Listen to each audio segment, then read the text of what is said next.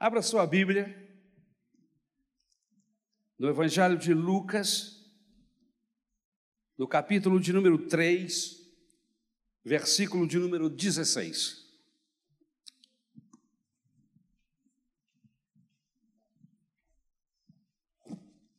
Lucas,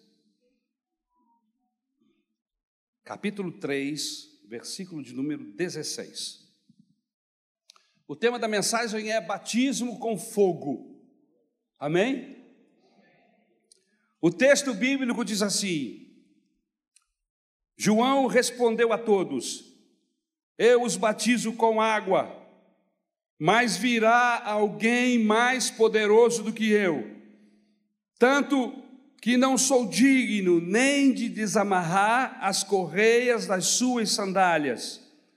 Ele os batizará com o Espírito Santo e com fogo. Amém? Ele vos batizará com o Espírito Santo e com fogo. Ore comigo, Senhor meu Deus, tu sabes o quanto precisamos desse batismo com fogo. Nós te rogamos esta manhã em nome de Jesus, que o teu Espírito Santo tome as rédeas dessa, desse culto, tome as rédeas dessa mensagem e fale aos nossos corações. Glorifique o nome do Senhor Jesus Cristo através da Sua palavra, através dessa mensagem, trazendo mudanças, reflexões profundas, ó Pai, comportamento diferenciado, porque fomos tocados e incendiados pelo Teu Espírito Santo. É o que nós te rogamos e te pedimos em nome de Jesus. Amém. Deixe-me lhe fazer uma pergunta esta manhã, e eu não quero que você me interprete mal. Quem aqui foi batizado por imersão? O que é batismo por imersão? É quando você é levado a um rio, é quando você é levado a uma piscina, como aconteceu na última quarta-feira, dia 12. Amém? Nós Pegamos as pessoas que desejam ser, se transformarem, serem seguidores do Senhor Jesus, se tornarem seguidores do Senhor Jesus, e o batismo é a porta de entrada. Você quer ser um discípulo de Jesus reconhecidamente, tem que passar pelo batismo. É orientação bíblica. E aí a gente afunda essa pessoa dentro da piscina e traz ela de volta para batismo por imersão. Mas existe também o batismo por aspersão. E eu mesmo já o fiz no nosso caso especificamente, algumas pessoas que estavam impossibilitadas por causa de uma limitação física, por causa de uma, de uma enfermidade, de ir até a piscina, e nós o batizamos. Eu já batizei uma pessoa debaixo de chuveiro. Ele não podia, estava muito doente, muito enfermo. Essa pessoa, inclusive, veio a falecer poucos dias depois. E ele estava muito enfermo, mas queria se batizar, queria se batizar. E eu desloquei do quarto até a suíte, abri chuveiro quente. Eu batizei em nome do Pai, do Filho, chuveirada.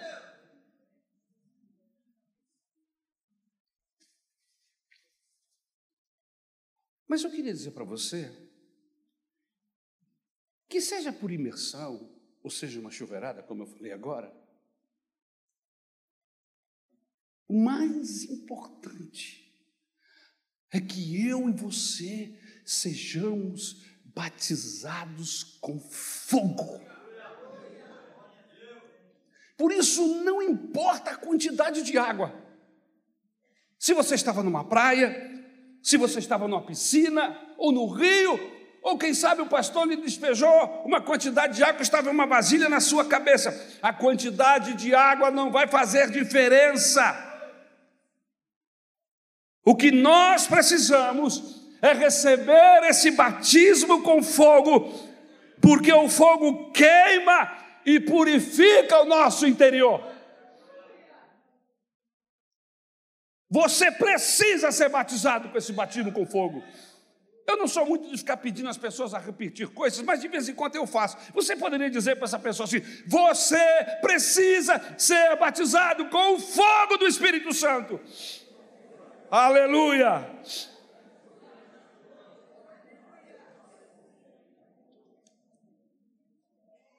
Mas por que, pastor? Por que, que eu preciso ser batizado com fogo?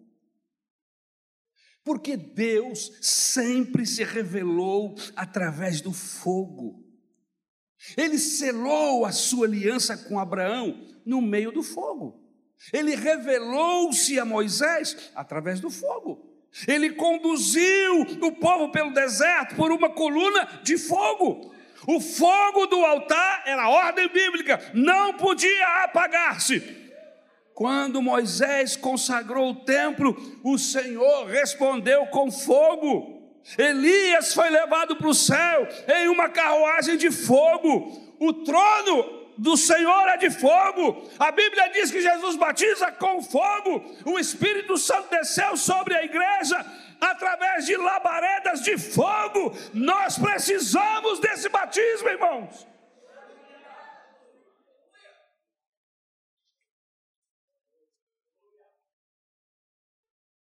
Jesus nos falou de vida abundante. Deus promete-nos a suprema grandeza do seu poder. A Bíblia fala de sermos tomados de toda a plenitude de Deus. Não basta falar em poder, irmãos, de poder. Precisamos ser possuídos por esse poder. Precisamos ser cheios desse poder. O reino de Deus, meus queridos irmãos, consiste não de palavras, mas a Bíblia diz que é de poder.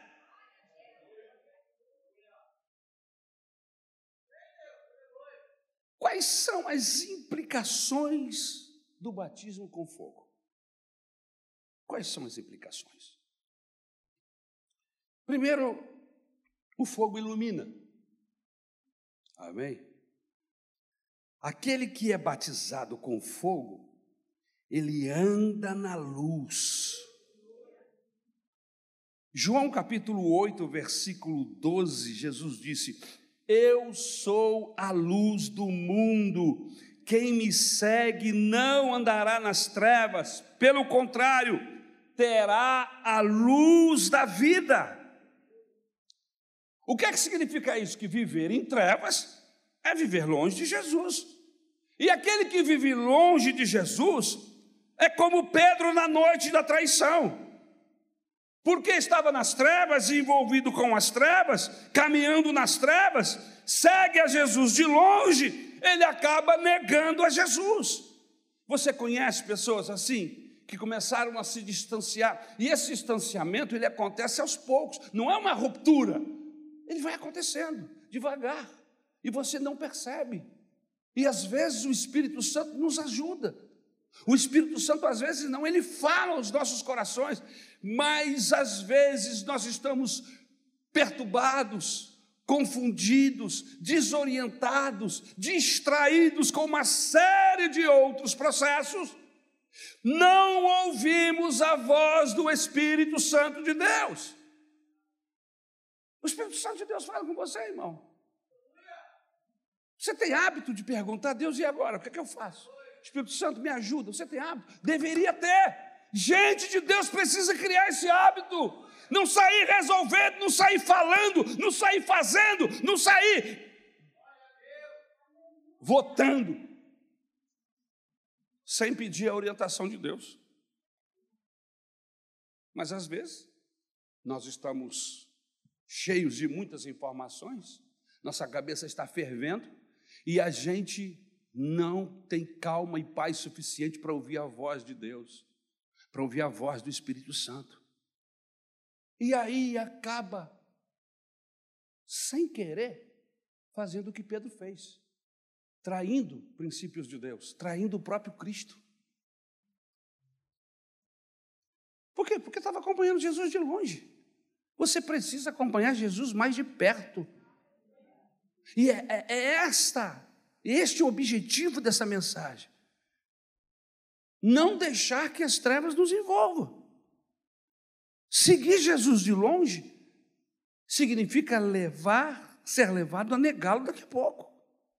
Mas quem é batizado com fogo, irmãos, não vive se escondendo atrás de máscara. Quem é batizado com fogo, ao contrário, vive uma vida limpa, pura, santa. Aquele que é batizado com fogo, ele tem comunhão com Deus.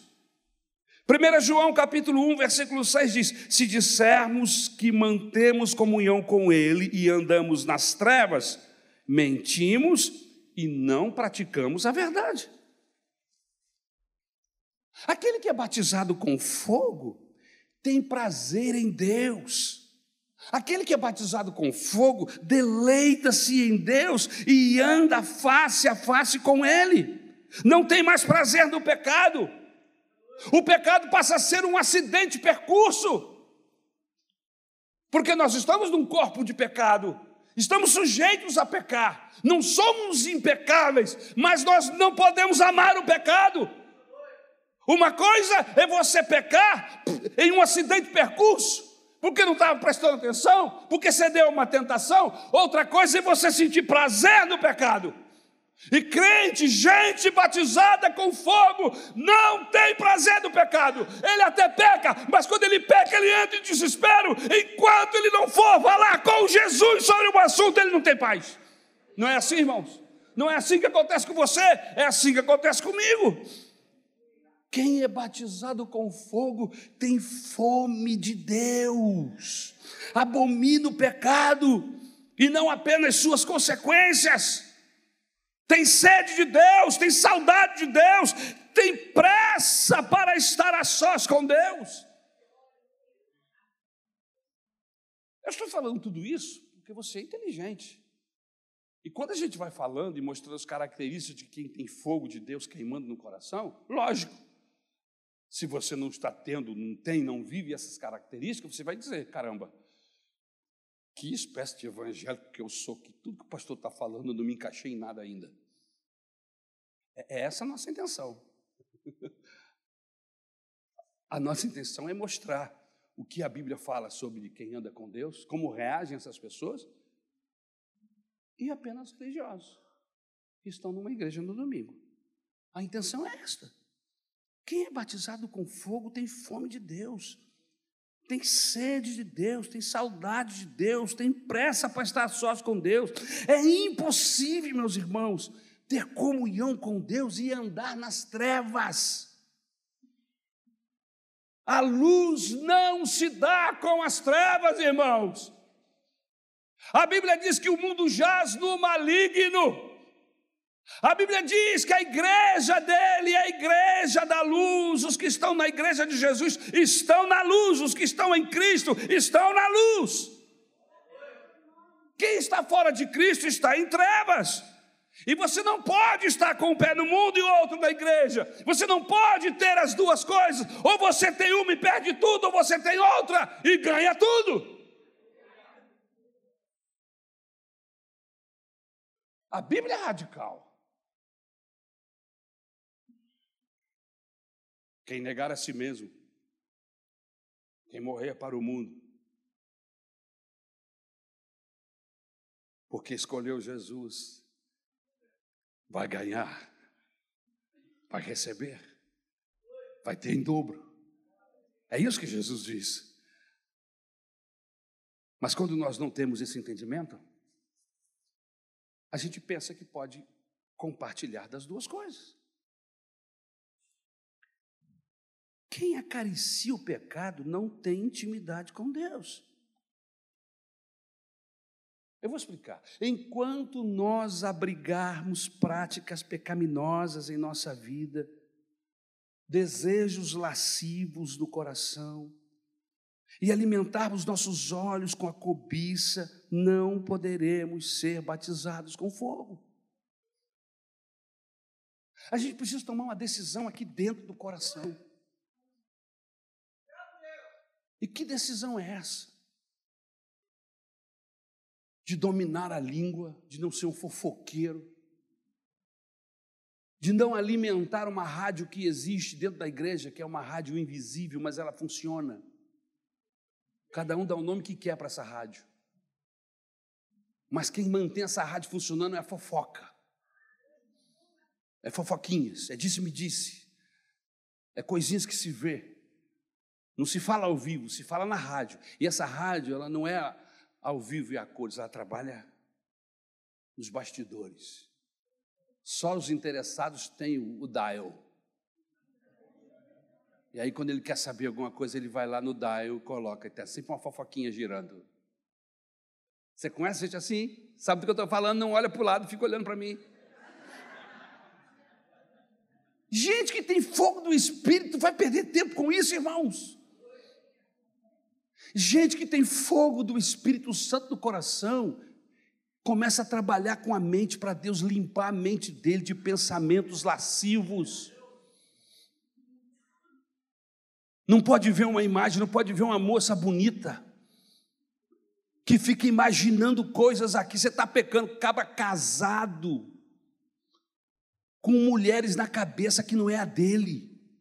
Não pode ver uma foto, não pode ver um outdoor. E é para o outdoor não é para ver mesmo, porque o outdoor é um horror. Tirar os seus olhos dessas coisas que vão estragar sua comunhão com Deus. Por outro lado, gente que está cheia do Espírito Santo não se veste de maneira provocante. Você está entendendo?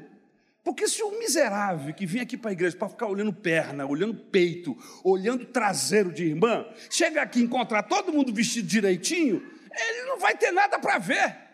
Quem sabe se converte. Mas se ele chega aqui e encontra tudo isso,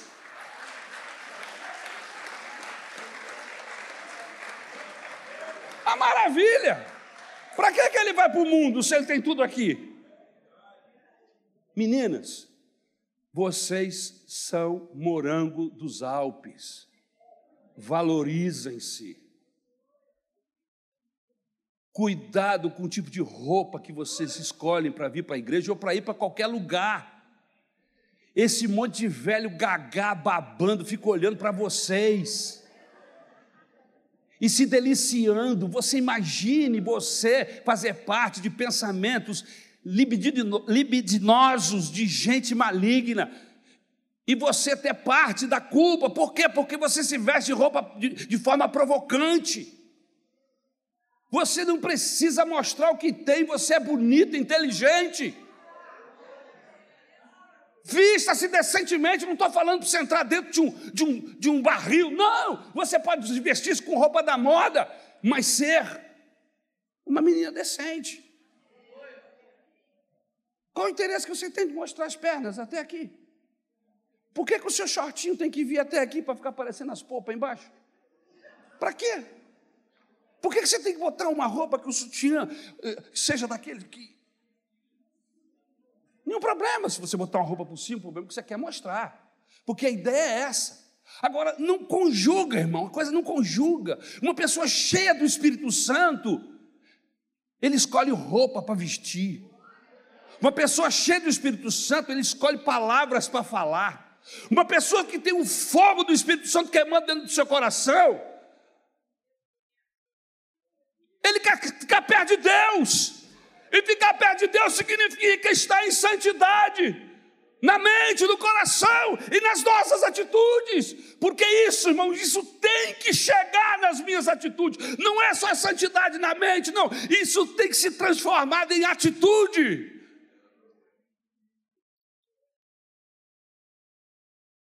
Aquele que é batizado com fogo tem comunhão com os irmãos.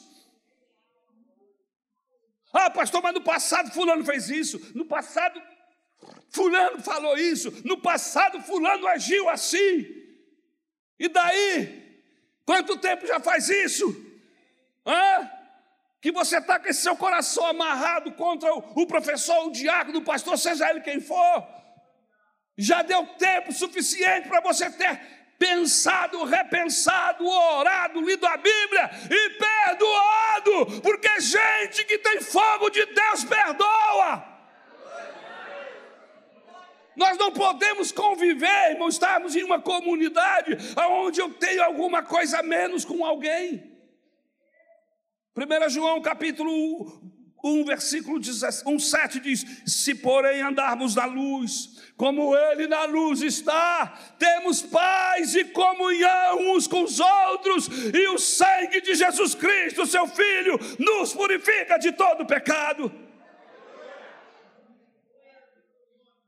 Onde há relacionamentos quebrados, mágoas, ressentimentos, falta de perdão, não pode haver avivamento, irmãos onde há divisões, brigas, contendas, ciúmes, discórdias, não há revestimento de poder, irmãos. Onde o ressentimento queima, a chama do Espírito se apaga.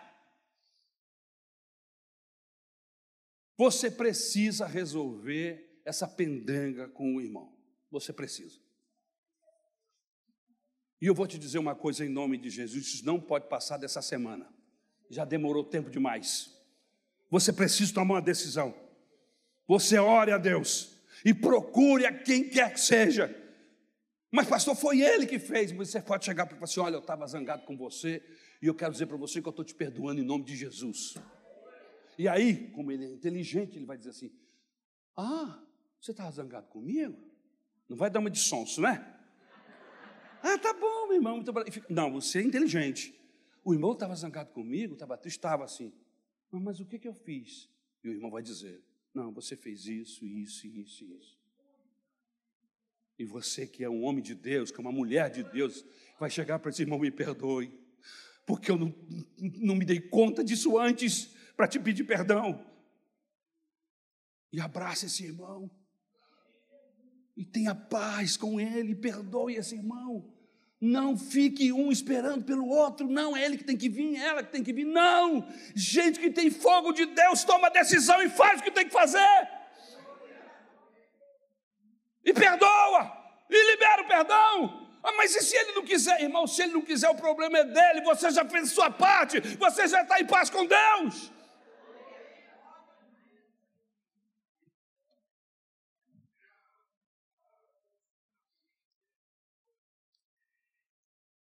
Em KWA Cisabantu, África do Sul, os crentes estavam em pé de guerra. E depois de um, um mover de Deus, através da mensagem da palavra de Deus, essas pessoas saíram do culto para acertarem suas vidas uns com os outros. Começaram a se procurar. Sabe o que aconteceu, irmãos? Três meses depois que a igreja tomou a decisão de não levar para casa perturbações, dificuldades, mas resolver, perdoar, liberar perdão. Três meses depois, diz a história que veio um avivamento poderoso sobre essa igreja.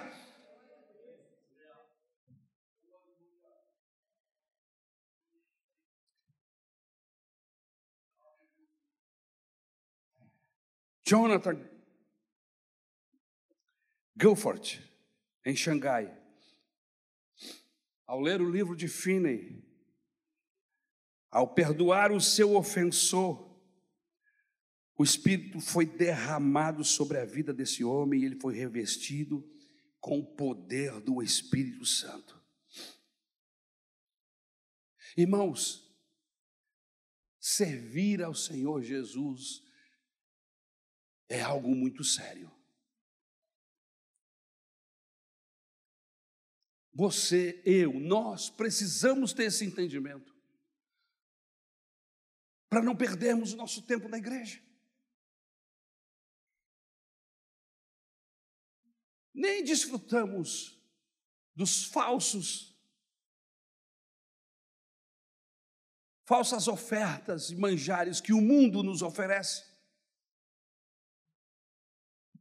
E deixamos de ser abençoados e desfrutarmos das bênçãos de Deus, porque estamos divididos entre uma prática mundana e uma observação da palavra de Deus, e uma prática bíblica.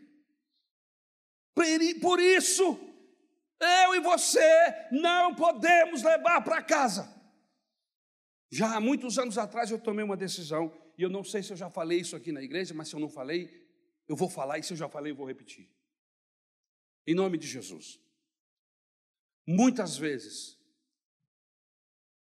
atuando, desenvolvendo o trabalho na igreja, deixamos de prestar atenção em pessoas, deixamos de cumprimentar, ser agradável, gentil, carinhoso.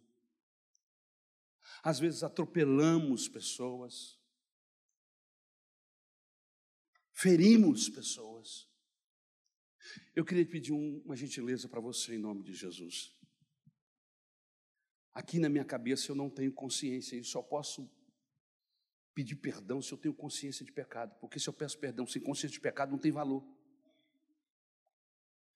Se eu em algum momento feri você, magoei você, não vá embora desse culto sem falar comigo. Eu quero saber como, quando, que eu fiz, porque eu quero te pedir perdão e abraçar você.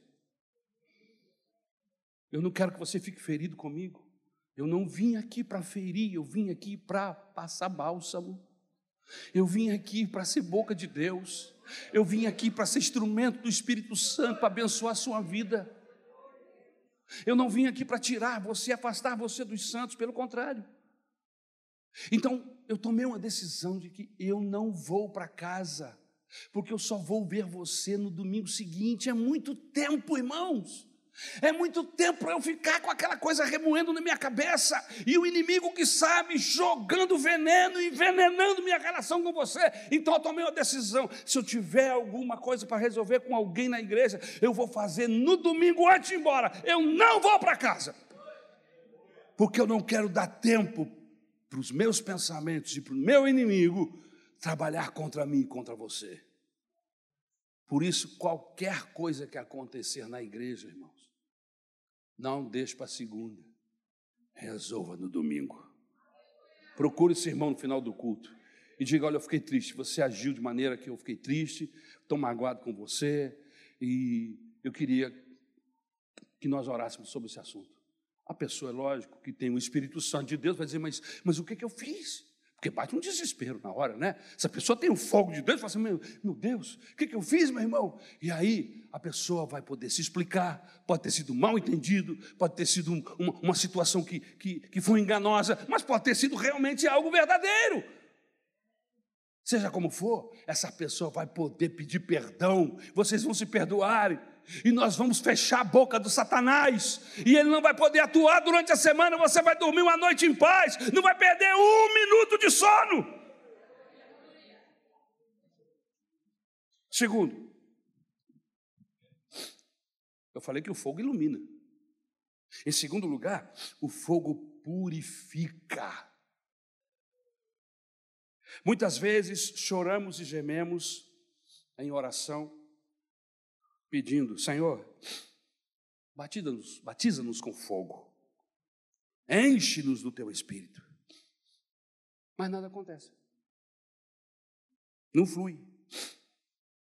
Parece que os céus continuam fechados. É que a nossa vida ainda está entupida de pecado.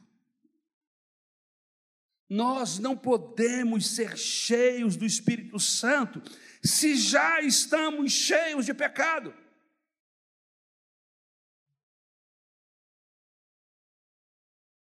Quando você quer ocupar um espaço, um vaso, seja lá o que for, você quer ocupar, você precisa primeiro desocupar, tirar o que está lá, para depois colocar aquilo que você quer, aquilo que é bom, que você entende que é bom. Irmãos, com Deus não é diferente. Se o meu coração já está entupido, já está cheio de mazelas, de pecados, de situações contrárias ao que a Bíblia diz, como é que haverá espaço para que o azeite do Espírito Santo, o fogo do Senhor entre? Não podemos ser cheios do Espírito, só estamos cheios de pecados. E aí eu me lembrei dos poços de Isaac. Isaac chegou na terra onde seu pai já havia passado algum tempo atrás, o Abraão. E a Bíblia diz que ele havia aberto alguns poços. Só que os inimigos de Abraão, os povos que ali estavam, com inveja, entulharam os poços. Encheram os poços de pau velho, lata velha, tudo pedaço de pano, pedra, tudo que era escombro, jogaram. Agora, coisa de maluco, porque numa área daquela, sem água, você vai e entope um poço, é preciso ser muito mal de coração, porque você mesmo pode precisar daquela água. Mas como aquelas pessoas não tinham um coração bom, era um coração maligno, ainda que eles viessem a se prejudicar, mas eles tinham prazer em entupir o poço. Você conhece gente assim? Ele tem prazer de entupir o poço dos outros. Ele sabe que é errado. E às vezes, ele mesmo vai ficar impedido de usufruir daquele poço, porque ele entupiu. Mas o prazer de entupir, de jogar escombro, ah, de jogar sujeira, coração maligno. E infelizmente, nós vivemos e convivemos, às vezes, com pessoas da nossa família, pessoas na igreja, até porque, irmãos, a igreja, o alvo da igreja é que todos sejam santos, é que todos estejam em um patamar de excelência. Mas isso é verdade? Não. Neste ponto, a igreja parece um, uma casa de recuperação um hospital, onde as pessoas chegam com as suas mazelas, com as suas doenças, com as suas dificuldades, e com o tempo, porque o Espírito Santo trabalha com o tempo, com disposição de cada um de nós, ele vai trabalhando. À medida que a gente vai abrindo, ele vai iluminando. À medida que a gente vai abrindo, ele vai entrando. À medida que ele vai trabalhando, ele vai transformando. Por isso que eu falei na semana passada aquela palavra antes da ceia que você precisa ter paciência. Você não está lidando com todas as pessoas no mesmo nível, no mesmo patamar. Nós temos aqui uma quantidade de pessoas que já alcançaram um patamar e existem outros que ainda não, que pensam diferente, que ainda estão amarrados e presos ao pecado, que ainda têm alguma dificuldade. A gente precisa ter paciência, irmão. A gente não pode sair chutando, bicando pessoas que não pensam igual a mim. Por quê? porque todos nós estamos sendo trabalhados. Existem pessoas que já alcançaram um nível maior do que acima do meu. E essas pessoas precisam ter um pouco mais de paciência comigo, porque eu ainda não compreendi tudo, eu ainda não sei tudo.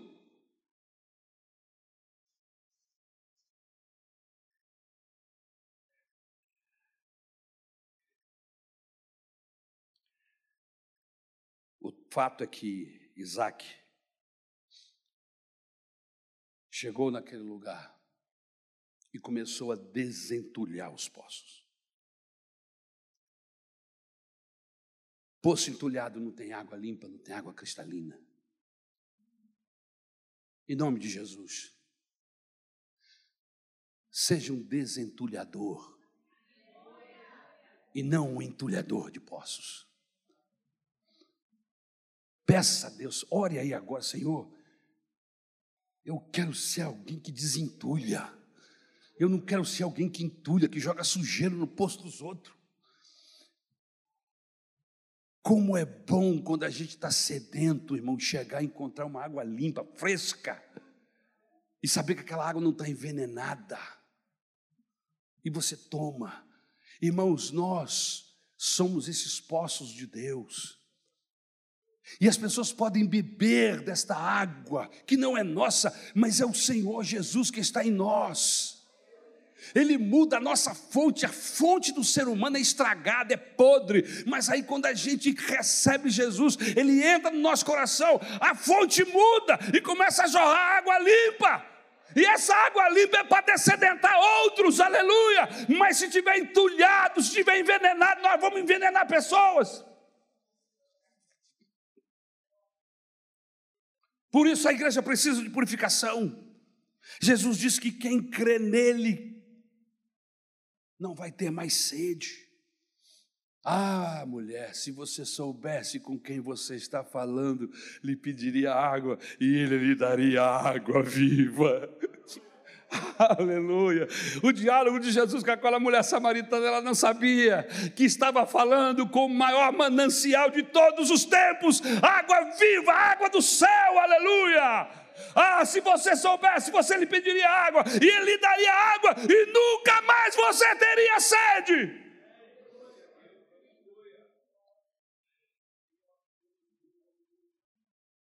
Mas esses rios, essas fontes estão sendo atacadas pelo entulho do pecado. Eu li uma reportagem não faz muito tempo atrás de uma cidade do Mato Grosso que ficou sem água. Ficou sem água durante vários dias e eles não sabiam a razão. Essas cidades menores, elas têm grandes caixas d'água no centro da cidade. Quando você chega, você vê logo o tamanho, da, parece uma torre, uma caixa d'água que está 30 metros, 20 metros de altura. E aí, na investigação, eles subiram até a caixa d'água para ver o que estava acontecendo.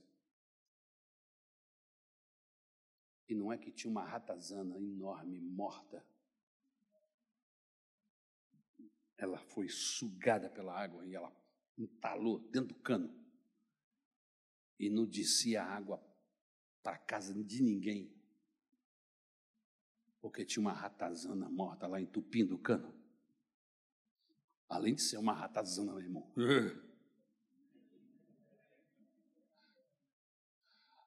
Além dela entupir, ela envenenava a água que saía, passava por ela. Mas como ela estava só entupindo, investigue, irmãos. Duraram dias de investigação. Faça uma investigação no seu, na sua mente, no seu coração. Quem sabe não tem uma ratazana morta aí, que está impedindo de sair água boa, está saindo água podre, água envenenada, água suja. Tira fora essa ratazana, deixa vir fluir água limpa. Se o fogo do Espírito Santo queimar o nosso coração, vai sair água pura, purificada, e a gente vai descedentar muita gente com essa água que vem do Senhor, é o próprio Senhor. Não permita ratos mortos em sua vida. Em nome de Jesus.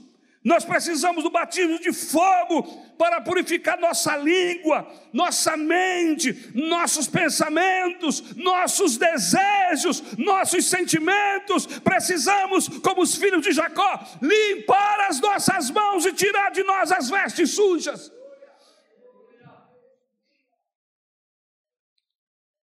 Às vezes estamos como Naamã.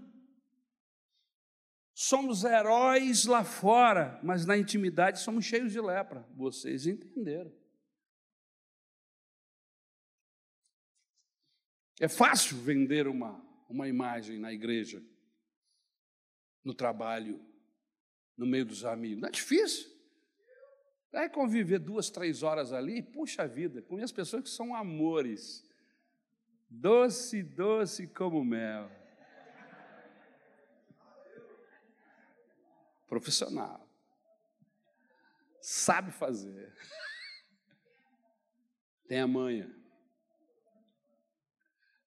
Mas em casa, em casa a lepra aparece.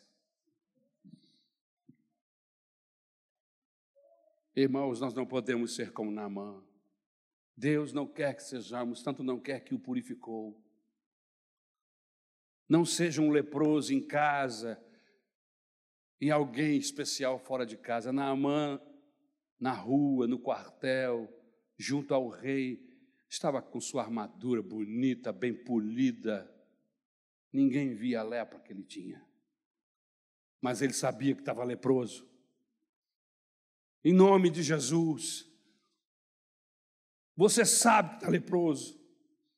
E se você não sabe que essa lepra, esse pecado que está em você, se você não sabe, então ore a Deus, porque as pessoas que estão perto de você já perceberam, sua esposa, seu marido, seus filhos, os que estão mais pertinho já perceberam, mas você não tem essa consciência ainda. Então peça, peça, faça a oração de Davi. E qual foi a oração de Davi? Senhor, vasculha, sonda-me, sonda o meu interior, esquadrinha o meu ventre, veja se há algo é ruim, algo mal em mim, Senhor, e me ajuda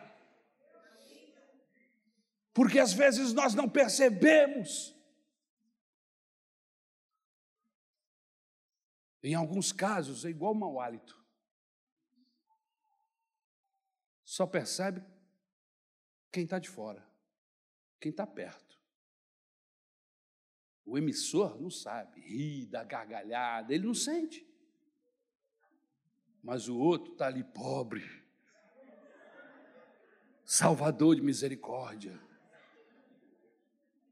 Não, é, eu falo isso com, com respeito, porque as pessoas não sabem. Se soubesse, quem é que voluntariamente diz: Eu vou botar comer uma cebola, um dente de alho inteiro e vou sair falando e beijando todo mundo? Não. As pessoas querem ser bem recebidas, né? fazem sua higiene, mas é algo que às vezes está ligado a um, uma performance diferente do organismo, do estômago, da própria dentição, às vezes nem tem a ver com a dentição, tem a ver mais com, com todo o sistema gastro. Enfim, uma boa limpeza da língua, aproveitar e dar uma dica. Um bom raspador de língua, um bom enxágue bucal com raspador de língua já vai melhorar uns 60%. E o resto você administra. Mas vamos voltar para cá, irmão. É preciso tirar a máscara. Porque Deus sabe que nós estamos usando máscara. As outras pessoas não sabem, mas Deus sabe. A gente vem para a igreja e põe a máscara de crente, a máscara da IBD, a máscara do IBM, a máscara do que? Do pastor, e vai embora. E aqui, meu irmão, todo mundo mascarado. Bonita máscara, porcelana. Hã? Lembra dos, dos, dos bailes de máscara da, da Idade Média? Eu não estava lá, mas eu vejo por filmes e livros aquelas máscaras de porcelana bonitas, mas atrás tinha uma cara feia, uma boca com os dentes estragados. Mas por fora, como dizia antigamente, bela viola. Mas por dentro, pão bolorento.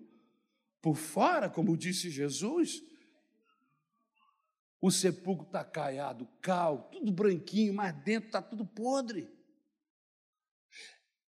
E o Evangelho veio justamente para isso, para falar: não adianta pintar, passar cal, deixar branquinho, se dentro tem osso podre.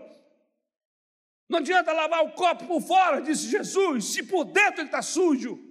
Isso é evangelho, irmão. Evangelho é purificar de dentro para fora. A coisa começa a se transformar de dentro, mas chega do lado de fora. As pessoas percebem, aleluia.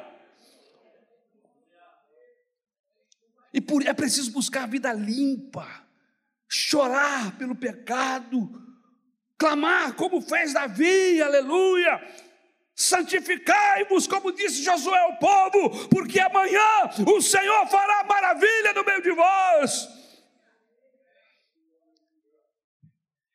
E eu vou terminar. Quais são as implicações do batismo? Primeiro, ele ilumina. Segundo, ele purifica, é fogo. E depois ele aquece. O fogo do Espírito Santo ilumina, ele queima e ele aquece. Hoje, infelizmente, há um exército de crentes frios, apáticos, sem entusiasmo, sem calor. Empolga-se com o Flamengo, com o Fluminense, com o Vasco, com o Internacional, com Curitiba, não, Curitiba não. É, tá ruim, tá ruim de empolgar-se com Curitiba.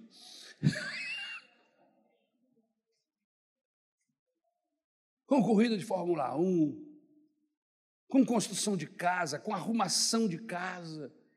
Mas você não vê a mesma empolgação com a causa do Senhor. A pessoa vai falar do Flamengo, até ele muda de cor. Irmão, eu não tenho nada contra. Inclusive eu torço. Espera aí.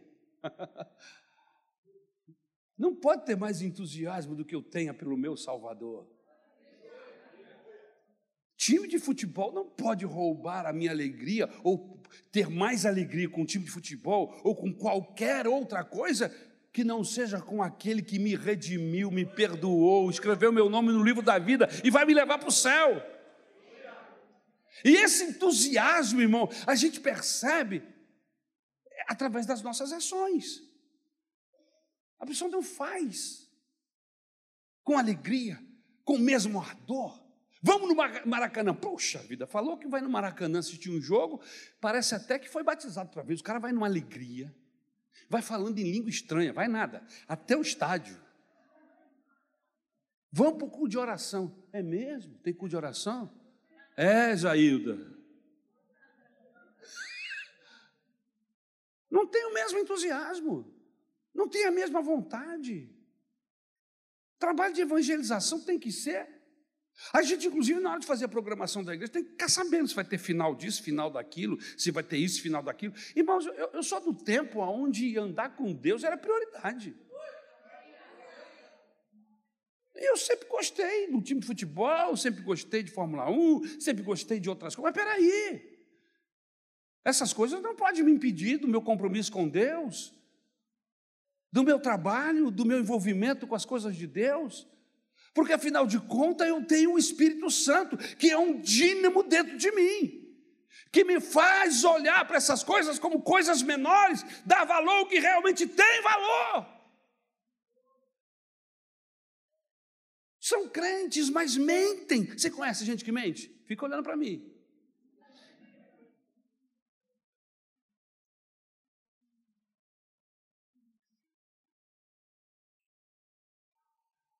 São crentes, mas são impuros. São crentes, mas são desonestos. Fazem negócios desonestos. Passa outro para trás. São crentes, mas não são mas são amigos do mundo. São crentes, mas não são batizados com fogo. Falta fervor na igreja. Falta fervor na oração. Falta fervor na adoração. Na evangelização. Nós estamos muito felizes aqui dentro dessas quatro paredes bonitas, bem confortáveis. Mas aqui na rua está passando gente que está condenada ao inferno.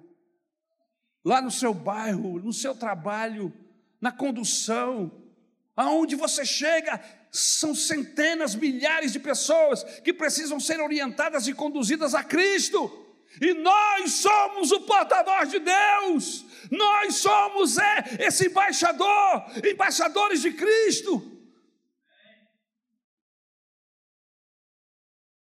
Estamos como Geazi, carregamos o bordão profético, mas não temos poder, somos frios, não temos calor. Os mortos não ressuscitam por meio deles. A mulher chegou desesperada, pedindo a Eliseu: Vem, Eliseu, meu filho precisa de ajuda. E Eliseu já estava lá, idoso, mas cansado. Pegou o bordão, entregou na mão do Geazi e falou assim: Corre! Só que o Geazi conduziu o bordão, e bordão na mão de gente fria, de gente fraca, de gente mentirosa, não acontece nada. Só funciona na mão de quem anda com Deus. Essas promessas, o poder que está aqui, ele só se faz verdade na vida de quem anda com Deus. Vocês lembram dos filhos dos profetas? Que Paulo conta a historinha? Filhos de crente. Os pais eram crentes, envolvidos na igreja. Mas eles eram só os filhos. E aí, tinha um endemoniado na cidade e eles foram lá. Ouviram e viram Paulo falando, a maneira como ele fazia, a autoridade que ele tinha, e eles pensavam, vamos fazer igual. E aí chegaram lá na frente do endemoniado, que é o demônio no ninho, endemoninhado, e disseram, em nome de Paulo, o pregador que ouvimos, Vai embora, Satanás. E aí o diabo foi até tranquilo, falou assim: olha, rapaz, eu, eu conheço Jesus que Paulo prega, eu conheço o próprio Paulo, mas quem são vocês? Quem são vocês? E aí a Bíblia diz que o endemoniado, que devia ter um monte de demônio, a legião, deu sozinho uma surra naqueles moleques. que eles entraram na cidade tudo rasgado, tudo ferido, chorando e gritando. Irmãos, nós não podemos ganhar surra do diabo. O diabo está sentado na sua sala assistindo TV com você, fazendo, acabando com o seu casamento, destruindo sua relação com seus filhos, com a sua esposa, com seu cônjuge, com a sua mãe, com seu pai. E você está lá com uma Bíblia aberta no Salmo 91, está com um bordão, mas não tem poder. Apenas replica o que você ouviu o pastor falar, ou alguém que você achou interessante. Irmãos, essa palavra, essa autoridade, ela só atua na vida de quem dá espaço para Deus, quem vive com Ele. Quando você é conhecido no céu, aleluia, você também passa a ser conhecido no inferno. Os inimigos de Deus sabem quem você é. Por isso nós precisamos desse fogo queimando no nosso coração. Aleluia! A palavra de Deus precisa ser verdade na nossa boca, como era na boca de Elias. Foi isso que a mulher falou. A viúva, eu vejo que as palavras que saem da tua boca são palavras de verdade, são palavras de Deus. Olha que interessante. A palavra precisa ser verdade em nossa boca, como era na boca de Elias. Crente não mente, ainda que com dano próprio. Ah, mas se eu falar a verdade, eu vou ser mandado embora. Se eu falar a verdade, vai acontecer isso, vai acontecer aquilo. Você devia ter pensado nisso antes de fazer. Agora, mentir é caminhar para o abismo. Mentir é andar com a filha do Satanás. E o problema de andar com a filha do diabo, que é a mentira, é que uma hora dessa o pai vai vir falar com você. O pai da mentira vai vir falar com você. Você anda tanto com a minha filha, está na hora da gente criar uma relação mais íntima. Porque gente que anda com a mentira está querendo um relacionamento mais íntimo com o diabo, que é o pai.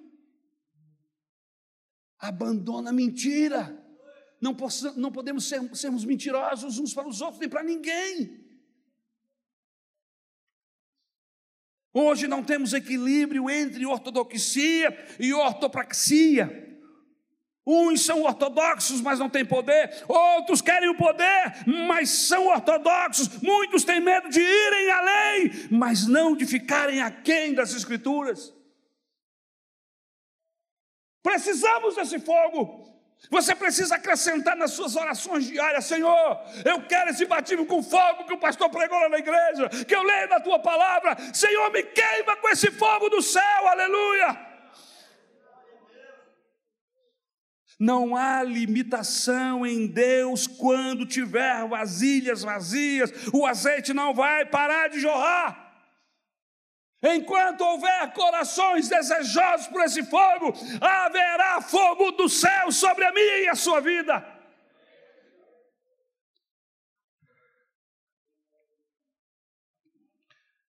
Havia um clube denominado Clube Santo na Inglaterra, que foi aquecido pelo fogo do Espírito Santo. Eles começaram a orar. John Wesley foi incendiado por esse fogo. George Whitfield tornou-se uma tocha viva nas mãos de Deus. Transformaram aquela nação. O fogo de Deus queimou. As pessoas corriam para os templos, para os lugares para ouvir a mensagem de Deus.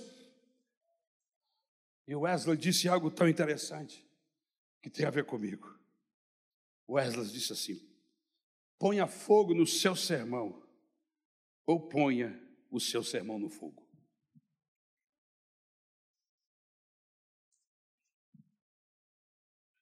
E eu quero dividir essa responsabilidade com você. Paulo diz que nós somos cartas vivas, escritas. Ponha fogo nessa carta ou joga essa carta no fogo, que ela não está valendo nada.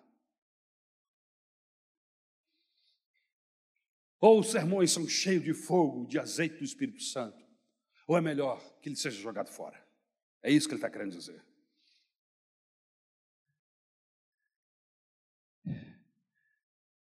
Deixe-me contar a história de Ivan Roberts e eu vou terminar. O avivamento de Gales foi um dos avivamentos mais impressionantes, é o que reza os livros de história. Houve um mover de Deus tão tremendo naquele país. Em poucos meses de avivamento, o país inteiro de Gales foi transformado. Você imagina? Mais de 100 mil pessoas aceitaram a Jesus como o seu único e suficiente Salvador. Irmãos, a notícia foi espalhada ao redor do mundo. O avivamento começou em outubro de 1904. Um jovem de 26 anos, Ivan Roberts, foi um instrumento usado por Deus para inaugurar esse reavivamento. Em 1891, Ivan, aos 13 anos de idade, começou a ter fome e sede e orar por duas coisas importantes: para que Deus o enchesse com seu espírito, para que Deus o enviasse ou enviasse o reavivamento ao país de Gales. E ele ensinou que o povo orasse uma simples oração. E eu anotei essa oração para passar, compartilhar com você. E a oração é a seguinte: envia o Espírito Santo agora em nome de Jesus Cristo. Simples. Envia o Espírito Santo agora, em nome do Senhor Jesus Cristo. Ivan também enfatizou quatro pontos fundamentais para um avivamento. Primeiro, a confissão aberta de qualquer pecado não confessado. Confesse pecado, não esconda pecado fazendo um paralelo simples, quando você come um, alguma coisa que lhe faz mal, enquanto não é dissolvido através de um remédio, ou você coloca para fora, você não fica bem. Algumas vezes, por falta de remédio, para não ficar sofrendo, eu botei para fora. É mal-estar. Irmãos, pecado escondido é mal-estar. Confesse esse pecado. Confesse. Procure os pastores procura um líder. Confesse seu pecado, não esconda o seu pecado, ele está te matando. Outra coisa, o abandono de qualquer ato duvidoso. A Bíblia diz que tudo aquilo que não é de fé é pecado, é duvidoso. Fique com a palavra de Deus. Não tem luz suficiente, não tem informação suficiente, fique com a palavra de Deus. Outra coisa, a necessidade de obedecer prontamente a tudo que o Espírito Santo ordenar. Quatro coisas importantes para o avivamento: confissão aberta de pecado, abandono de qualquer ato duvidoso, obediência pronta a tudo que o Espírito Santo lhe pedir. E quarto, confessar Cristo abertamente. As pessoas estão, por incrível que pareça, tem gente na nossa igreja que é 007. Não revela nas suas conversas, tem vergonha, tem medo de dizer que é seguidor de Jesus. Eu sou discípulo do Senhor Jesus. Eu sou seguidor do Senhor Jesus. Não tem vergonha de levantar a bandeira e nem de dizer que é do partido A ou do partido B, mas tem vergonha de dizer que é discípulo do Senhor Jesus. Aonde nós vamos parar com isso? Esse pequeno começo gerou um grande avivamento. Começou a varrer o norte do país de Gales. Cultos de avivamento começaram espontaneamente a brotar em tudo quanto é lugar. Muitas vezes antes da chegada do avivalista, do pastor, do pregador chegar, quando ele chegava, o fogo já estava queimando, porque quem faz isso é o Espírito Santo, não é o pastor. Aleluia! A maioria dos líderes e ministros do avivamento foram jovens e adolescentes. Vou repetir: a maioria dos líderes neste avivamento do país de Gales eram jovens e adolescentes, gente altamente compromissada, buscaram ao Senhor esse comprometimento com a Sua palavra e com a causa do Evangelho. O avivamento resultou na conversão de muitos jovens que logo se empenharam na obra de evangelização. Crianças também foram usadas poderosamente no avivamento, ganhando muitas almas para Jesus. Novos convertidos lideravam grandes reuniões de oração e estudos bíblicos. Será que isso ficou no passado? Será que isso não pode acontecer hoje? Lógico que pode.